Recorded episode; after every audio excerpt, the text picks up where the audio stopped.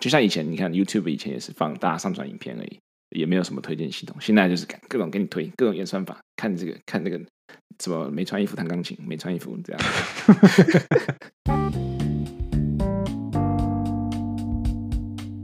欢迎收听台客纳鲁居，我是川艺，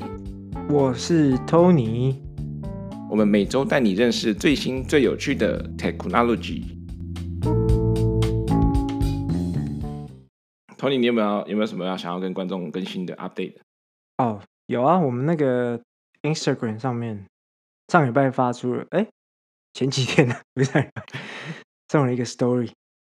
我们问说大家接下来想听一些什么类型的主题。先跟大家讲一下，反正我们有四个选项。第一个叫做四个选项，我我我我自己都猜不到四个选项是什么东西。你你你你跟大家念一下 四个选项。哎你等我一下，我看一下。第一个呢是秀才不出门，能知天天下事。这个我猜应该是什么新闻类别的。哦哦，然后第二个是废到不能再废的。嗯。第三个是让你开心一整天的，开心。第四个是可以躺着赚钱的。投票结果呢，就是废到不能再废，跟可以躺着赚钱这两个获得最高票，并列最高票。对，所以我们之后的某一集的主题，应该就是应该说对某两集的主题，就会是分别是这两个类型的。虽然说我还不知道 要选择。那个废到不能再废的，我就把我们两个自己做的那个 prototype，然后把它介绍一下。也不是不行，烂可以。啊，这大概就是我们最近的的更新啊。啊，那今天要讲什么？今天呢，要跟大家介绍一个服务，叫 Vivino，是一个大型的红酒搜寻、评论、贩售平台。Tony，你有没有一呃一句话总结，或是其他类似的服务？我不知道大家常不常看电影，但如果你有看电影的话，大家应该听过那个烂番茄那种影评的那种网站。啊，这个红酒一句话的话，它就是红葡萄酒界的烂番茄，就专门就每个人可以上去留评论，然后你可以看每个人对于每一支酒的评价到底什么味、什么样的口味，然后性价比高不高啊？这些就有点像葡萄酒界的 IMDB。对对对对对。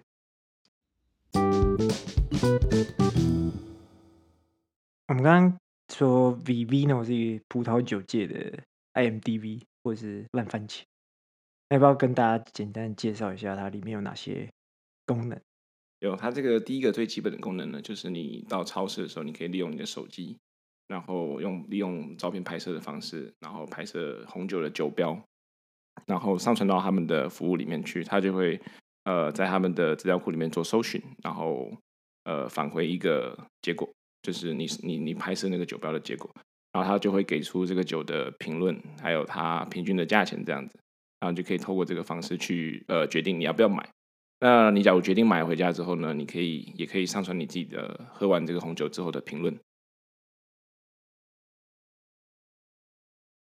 对，然后它除了这个最基本这个红酒搜寻跟评论之外，它还有一个就是后来发展出来的红酒订购，然后它也可以在上面探索一些你没有喝过的红酒，或是说你可以呃，或者说它这个服务也会透过你过往的购买记录，或是你购买订购记录，给你推荐一些呃，他认为你会喜欢的新的红酒这样子。简简单来说，就是它基本上你从找酒到买酒都可以在这个服务上面完成。对对对对对，所以所以我才说它是一个大大型红酒平台，就是包含各种方面，包含你搜寻，然后你学习，然后购买，都可以在这个平台上完成，这个样子。对，那我我觉得说说完它基本功能，我觉得我们可以稍微提一下这个公司的背景，这样子，包含创办人的故事啊，然后还有一些他们刚开始创办的时候有趣的故事，这样。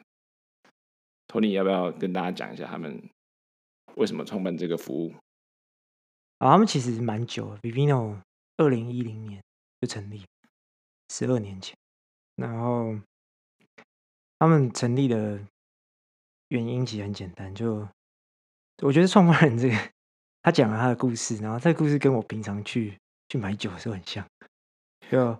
他有一次要买一支酒去朋友家就聚会，然后带一支酒，不要两手空空了，就是 两串香蕉带带去人家。对，他就跑去超市里面，他想说带一支红酒，然后他站在那个在美国的那个超超级市场里面，通常超市都是一个一排酒架嘛，就一整排，然后一堆酒，几百支给你在那边挑。他就站在那前面，然后发现他不知道他排他要挑哪一支酒，因为他不懂，他平常不不常喝，他根本然后他根本没有人可以问说他。比较哪一支酒比较适合带，然后价钱怎么样？所以他就决定要要做一个就是解决他这个问题的的一个的一个服务。所以他要他想要的是怎么样可以知道说哪一支酒适合他自己，他不会再喝到烂的酒，然后他去超级市场都不会尴尬。对，这跟我很像，因为我平常去 Costco 想说要买个红酒，Costco 也有一区红酒区。我就开始不知道干嘛，所以我每次都把 Vivino 拿出来，按按按，扫扫扫扫扫，看那个分数怎么样，看评价怎么样。对，这是他们开始的故事。对，哦，对，因为我我记得我以前去超市买红酒也是碰到一样问题，就是说到当地之后，对不？到就是说到超市现场之后，他就会有时候酒商会在上面写一些标签，说这个酒是什么味道啊，还是得过什么奖啊。然后写半天，然后呃，其实也没有办法很明确的知道说这个酒符不符合我的口味，这样子符不符合大众的口味。然后感觉用这个 app 扫过之后，它就会有一个比较大众测评呃评论出来的一个结果，就比较会是符合我们终端消费者。就并不是，就是比较以消费者的角度去看这个酒，而不是以酒商的角度去看这个酒。感觉我们会比较消费者会比较有机会买到自己喜欢的酒，这样。所以，所以他们一开始就是专注在说。他们要怎么用手机的相机去侦测说这支酒到底是什么酒？就是这支是哪一个酒商做的葡萄酒，哪一年的，或者是哪一个产地的？就是一些基本资讯，怎么样从相就是一一张照片里面看出这些东西？是他们最一开始的的那个遇到的难题就对了。对，我觉得这应该是他们的最最大的困难之一，在刚开始的时候，尤其是他那个酒标有时候会有圆弧，会有那个 curve，看 curve 怎么说啊？会有那个曲哦曲度，会不会有曲度？所以你要做那个 image processing，做影像处理的时候，可能要把它那个重新校正一下。然后中文太差，中文太差。我记得他们 他们有跟一个，因为他们他们，我记得他们的 app 是你要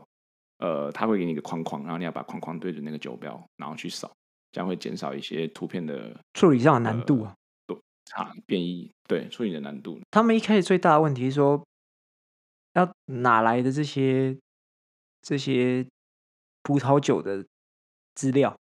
就是每一个酒标，就是这些照片，就你就算照了，比如说他们那里没有任何记录的话，我照了一支葡萄酒，他也找不出来这支葡萄酒有什么评论，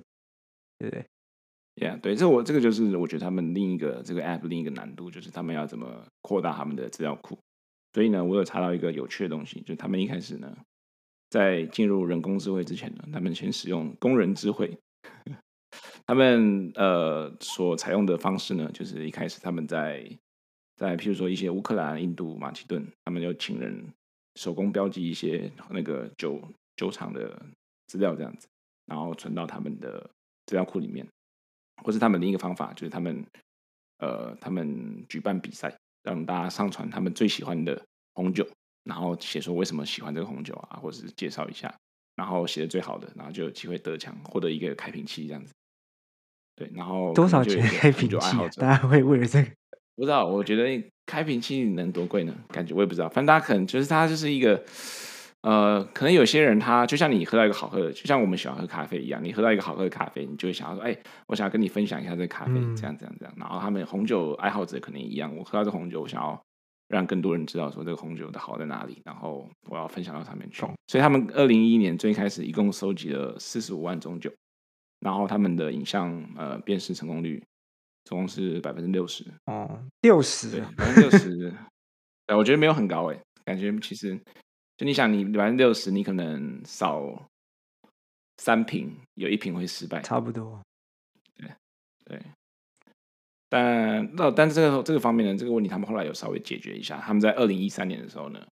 有把这个演算法把它再进再整精进这样子哦，进化到百分之八十六 percent，百分之八十六。资料越多了，就越容易去做改善跟调整。嗯，蛮合理，八十六已经蛮准的了。我觉得应该到二零，而且那是二零一三年，现在二零二零二零二二年，应该更准才对。我觉得，我猜他们应该是把他们一开始所募到的钱都拿去做这两件事情。第一个就是说开发呃酒标的辨识演算法，第二个就是说他们花钱请人去手动标记 data 办比赛，然后花钱，反正一开始就是砸钱，然后把这个他们的基础建设建立好。一方面建立好他们辨识演算法，另一方面把他们的资料库加大，尽量的越大越好。就是尽可能收集各种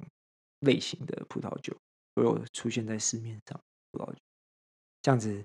嗯，这样子就是有新的人进来用的时候，他就会感受到哦，这个我这一支酒也也也找得到评论，这支酒也找得到评论，他就不会，他就会一直用下去。对，我觉得，我觉得这跟游戏有点像，就是你其实有点像是你用这个 app，然后去现实去玩一个红酒的学习游戏，感觉，怎么找找寻红酒 大作战？对，找寻红酒就是你，假如假如你去像你说的，你去搜寻，搜了十瓶，有九瓶都不在资料库里面，然后你就会说啊，这个 app 好烂哦，再也不用了，然后就丢掉了。但他们假如在在发行之前，有先把这东西就准备好，大概你可能一开始可能搜寻十瓶，可能呃六七瓶都搜寻得到，大家就会觉得说，哦，这个 app 有点意思哦。对，所以我觉得说，他假如是说在这种高辨识度的状况下，大家就会更愿意去使用这个 app。然后只要他们使用者技术一拉上来，我觉得他们就可以呃同时增进他们的这资料库，这样。对，他们现在规模其实蛮大的，他们的网站上面其实现在目前总共有十五亿个不同的酒标的照片，然后有呃来自二十三万个不同的酒厂的酒这样子。那你要不要跟大家分享一下，现在到底有多少使用者？目前活跃用户约莫是五千。五千万个活跃用户，五千万，所以你是五千万分之一。对，我是五千万分之一，然后我是最近才开始使用的。你有贡献任何照片吗？我贡献两张，两张。对，那那接下来我们已经知道它的使用者基数跟它的资料库这么庞大的情况下，我们可以，我觉得我们可以说一下他们是怎么把他们的这些流量转换成现金或是一些盈利的方式。就是他们最一开始做，就是在他们的 App 里面放一些栏位，就是广告栏位，专门卖给特定的红酒商、葡萄酒商，所以是最简单的嘛，就广告收广告费，然后就跟 Facebook 一样，对，就跟 Facebook 一样，你会看到广告，只是他们只是因为他们的使用者人数没有到 Facebook 或是其他社群平台那么庞大嘛，因为这比较特定一点。所以他们就开始找新的方法去产生一些现金流。所以我知道他们后来开始就是因为他们有这些资料嘛，你知道说哪一支酒一直被扫，一直被这些这些用户就是扫描，或者是哪一支酒有、呃、有被买，所以你有了这些资料，然后有这些评论，所以他们就想办法卖这些资料给。超市或者是酒商，所以就就像超市的话，你就可以决定说，哦，好像在这个地区的人，大家都经常买某一某几支红酒，所以你就可以那几支进多一点，啊，其他的你可以少进一点，那就就可以把这些资料给卖掉，所以这是另外一种就是获利的方式，对吧？然后后来他们好像推了一个那种 wine club，wine club 中文要说。品酒红酒红酒俱乐部啊、哦，红酒俱乐部，OK，谢谢。品酒俱乐部啦，哦、我觉得你说的好。品酒俱乐部，然后他们就 固定一个时间，然后每六周，他会寄六支，就因为因为他已经知道你的喜好，所以他就寄六支偏就是类似你的喜好的酒，但是你可能没喝过，他就每六周寄六支一箱来给你，让你尝试一下。所以这是另外一个，就是那种订阅制，跟那个 Trade 很像，对不对？就我们之前第一集讲到那个 Trade Coffee，寄你喜欢的咖啡豆来。Sorry，你插个话，我记得它的订阅好像也可以依照你自己的喜好去选择你想要的红酒，对不对？对对对，你也可以自己选，但是呢，如果你没选，他就自己帮你选，依照你在平台上面的偏好给的评论。然后后来就这几年，这一两年，他们才开始做另外一件事情，就是做那个电商平台。他们发现，他们发现他们的 App 已经有了这些资料，然后有了这些评论，重点是这些评论，就你知道每一支酒大家给的评论，他们开始在 App 里面放，就是让大家可以直接买酒，就是你看完了，看到了这支酒，你可以直接在 App 里面下单，这样子。所以他们就跟这些酒厂、这些经销商合作，就他们自己本身不会有任何库存，他们就是就是说，哦，有有客户跟我们下单，然后就叫那个就是被被被买的那个酒厂，就是出酒这样出货给给用户的，所以他们就是做一个电商平台概念，在他们的 App 里面，嗯，对吧？啊，然后他们就抽成嘛，就是抽每一支酒抽一个一定的比例。这样子赚一点，赚一点，这样积少成多。哇，它属于它等于算是一个红酒大超级大型红酒社群平台，对不对？你看它所有商业模式，它都用上了。第一个就是有流量之后用广告赚钱，第二个之后是说它用订阅制，然后再来就是最基本的就是 e-commerce 用那个 marketplace，对啊，就电商平台啊。然后最后就是说，嗯，最后就是说把这些资料结合起来，然后卖给别人，他就把皮全部扒光了。对啊，就你 给他的资料那些偏好，他就想尽办法把它榨干，榨成现金啊，对吧？但但其实你说他这样榨，其实也没到很很赚钱啊。你看他们做了十二年，他们到二零二零年才收支平衡，就是从他们的报告里面来看，他们到二零二零年有了那个电商平台之后。才真正第一次收支平衡，而且还是在，而且还还是在 COVID 的状况下，因为大家出不了门，所以他们的电商平台的营业额暴增。不然你想想看，就是他们其实还是在亏钱。对啊，是的，是的。所以他其实还是有靠疫情收回一点，因为大家不出门，然后只能叫外送或者叫呃寄送的方式来买红酒。对啊，所以他们其实也有赚到一点疫情红利这样子。对。所以他们疫情之后才是他们真正的考验。讲完一些正经的东西，Tony 要不要跟我们分享一下你自己使用过的一些心得？这样子有没有觉得它哪里好，哪里不好？好啊，我分享一下。就是我觉得这个好，就是说它降低我买，它就让我买酒比较方便。就我我不用懂说哪里哪一个产地、哪一个年份，或是哪一种葡萄。的葡萄酒我比较喜欢，或是比较适合，比如说拿来送礼，我我就是只要看那个评论、那个评分哦，这五颗星或是四点一颗星，然后价钱多少，就是，所以我觉得他这个就是让不懂酒的人可以，就是还是可以买到你喜欢的酒，这件事情我蛮喜欢的，对吧？那我我讲两个点好了，我讲两个我觉得我自己碰到的问题。优点就不讲，优点让大家自己去体验一下。就第一个问题呢，就是像他们刚才说，以前他们碰到问题，就是在超市的时候，他们会在那个酒的架子面前，然后会选半天，然后不知道喝什么。然后我现在碰到一个问题呢，就是我到当场去，然后我拿变，现在的问题变成我拿着手机到处扫，然后不知道选哪一个 一样的问题。像我今天去呢，我就我就在那边扫大概四五个酒，然后。然后扫完之后，呃，还是不知道买哪一个，然后就变成那个店员跑过来跟我说：“哎，有需要帮忙的吗？”然后怎样怎样怎样，然后我就说：“哦，没有，我只是在测试这个 app，我想要看一下它的有没有符合我的需求，这样子。”所以其实我还是我个人还是花了蛮多时间在那个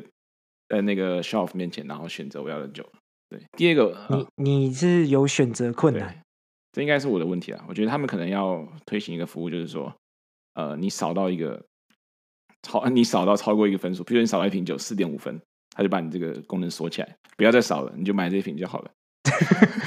叫你 stop，对 stop，就别再少了，就是四点五分已经够好了。对对对，因为不然我看我看呃，因为我去的那个它是一个 local 的一个那个卖酒的店，然后他就会有自己贴一些小标签。然后他就写说，哦，这个酒九十三分，这样这样很高很高。然后我也不知道看九十三分是这样，九十三分算高吗？满分是多少？满分是一千还是一百？好像一百吧，好像 是正常一般的葡萄酒的评测，专业的评测是一用百分制。哦，是百分之，所以那是我后来去扫那个 app 之后，它就变成三点七颗星，然后就 干，那怎么感觉落差有点大？到底是哪一个是对的这样子？然后还有碰到另一个问题，就是网络的问题，就是在扫酒的时候，我我第一个扫完的时候可以成功扫到我呃那个酒酒的内容这样子，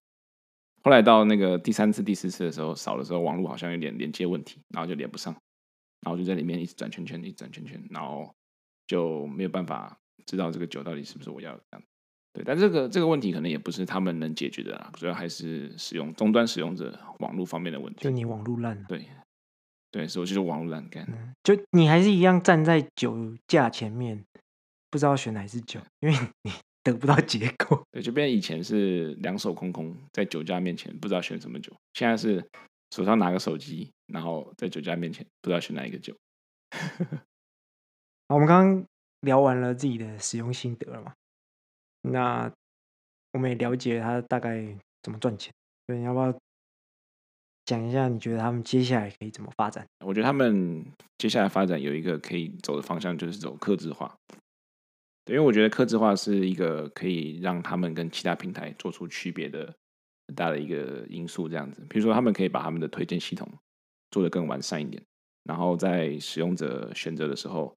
可以更有效率的推荐使用者他们想喝的红酒。这样子，然后只要把使用者满意度做高，大家就会继续享用这个。这个服务这样子，对，所以我有看到一个文章，他们是说他们最近募了一笔很大的钱，然后他们打算把这个钱，呃，很大一部分要投入到他们发展他们的推荐系统上面去。懂，就是要做葡萄酒界 Netflix，就对。对对对对对，就是他们平，就像以前你看 YouTube 以前也是放大家上传影片而已，也没有什么推荐系统，现在就是各种给你推，各种演算法，看这个看那个。什么没穿衣服弹钢琴？没穿衣服这样，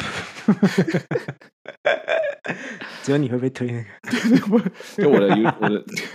嘘，我是 Instagram 啊，Instagram，你还记得 Instagram 以前就是可能都是看到你的朋友，而到后来就是看看到一些奇怪的贴文啊，什么东西。就你一直看，你一直看点车子，就一直跑出车子；你一直点美食，它就跑出美食。就假如说，呃，他们能把推荐系统做好，然后把客制化做好。我觉得确实是可以把它这个平台跟其他平台做出做出差异化，这样子。对啊，那是其中一个方向。对啊，因为我觉得现代人现代人的话，他那个资讯很大爆炸。有些人，譬如说他上网选选说，哦，我想要选红酒，要选哪一种？然后可能好选出来一百种，然后你又又像像我有选择困难，又不知道选什么。最好就是说有一个系统可以直接用我过往买的，给我推荐出一个新的。然后我因为可能我不想，我又不想喝旧的，对不对？但是我又不想花时间去选。嗯就这个这个系统的话，就可以直接把我想要的推给我，然后可以符合我的要求，这样子。对，对啊，就这是他们蛮合理的一个发展方向，对吧？对啊。然后我还我还有第二个突发奇想，好，就是做一个平台，九九一九交易平台。等下，这九九一九交易是你自己取的名字？对，九九一九交易是我自己想。你还记得在以前在台湾都有什么八五九一，什么五九一，对不对？我自己想。对，五九一租。对啊，九九一，我先把那个商标注册起来，像以后人家要用的时候，我就给他收一个那个冠名注册费，可以吗？是不是？可以。专利。那你这个九九一九交易平台要干嘛？对，我觉得可以做一个，因为红酒其实除了像我们一般终端消费者，像我们这种日常消费者的话，有另一个就是那种专业收藏家。就有一些红酒，我是不是很专业啊？嗯、但是有一些红酒是不是它好像特定年份啊，还是特定酒厂，可能绝版了，或者说或者说很难买到，它的价格就会比它一般的市价高出很多。然后可能以往这种交易啊，就是它比较属于说是私底下的交易，或是大家用一些什么其他平台去做交易。像像我哥，我哥有收集 whisky，他这个 whisky 呢，他就有一个 FB 社团，负责做这种。特殊的 whisky 买卖，比如比较稀有的 whisky 买卖，但就变成大家是没有一个公定价的，是一个量很少、流动性很低的这个平台这样子。但他假如能把这个红酒的平台做大的话，他就可以呃吸引大家放这种珍贵的红酒上来，然后同时会吸引更多人，吸引更多人的眼球到这个平台上面，然后就会同时增大这个平台的使用者基数，然后。再转换，再提高一下转换率，这个平台就可以收支平衡之外呢，重新盈利这样子。嗯，简单来说就是从我们这些普通平常没在喝普喝酒品酒的人，除了这些用户以外，就是往更高端的用户，就是更专业的用户去拓展就对了。对，因为我看他们平台除了这种十块、二十块美金的红酒之外，我看到也还有那种四千块一瓶的红酒，确实也有，他也有在嗯 target 这些高端用户。那你想，他假如这些把这个高端用户的市场做起来之后，有一些比较像入门的的人，但他有点钱，他想要继续进阶红酒的话，他就可以透过这个平台去进到下一步。对，合理。啊，你还有什么突发奇想？还有，我还有最后一个突发奇想，很北烂，是一个红酒交友平台。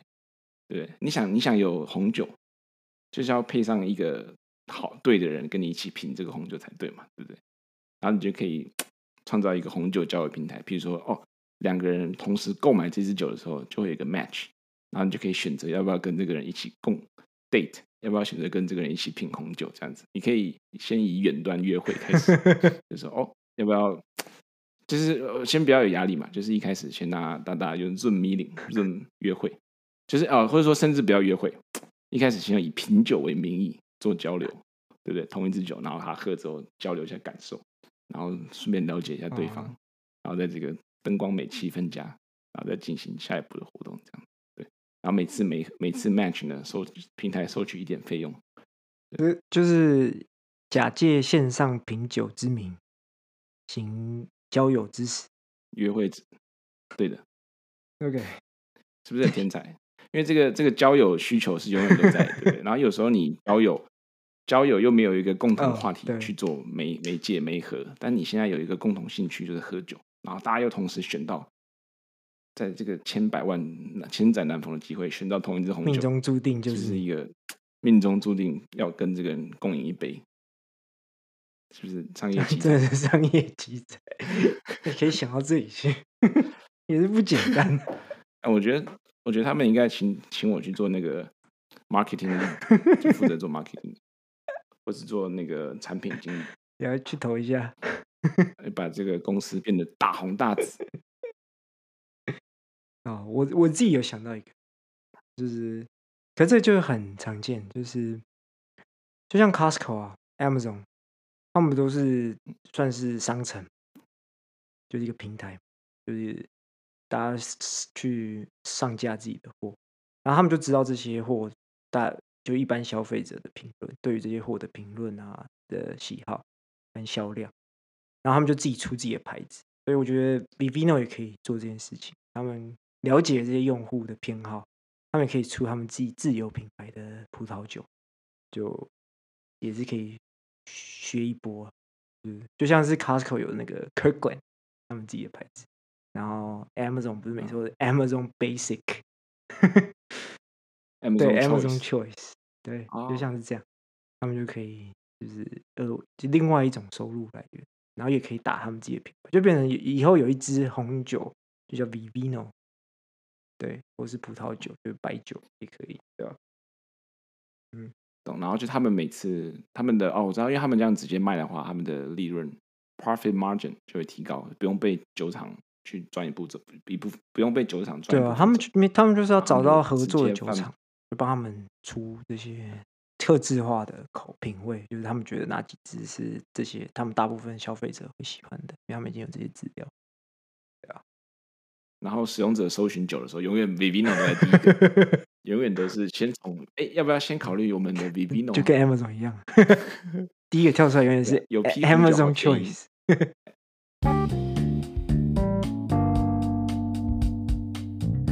那我们今天就差不多到这个地方，谢谢大家今天的收听。如果大家对我们 Podcast 有兴趣的话，欢迎到各大平台追踪我们，然后或是到 Apple Podcast 留评论留言，或是到我们粉丝团 IG 追踪我们，然后我们会发一些有趣的小 story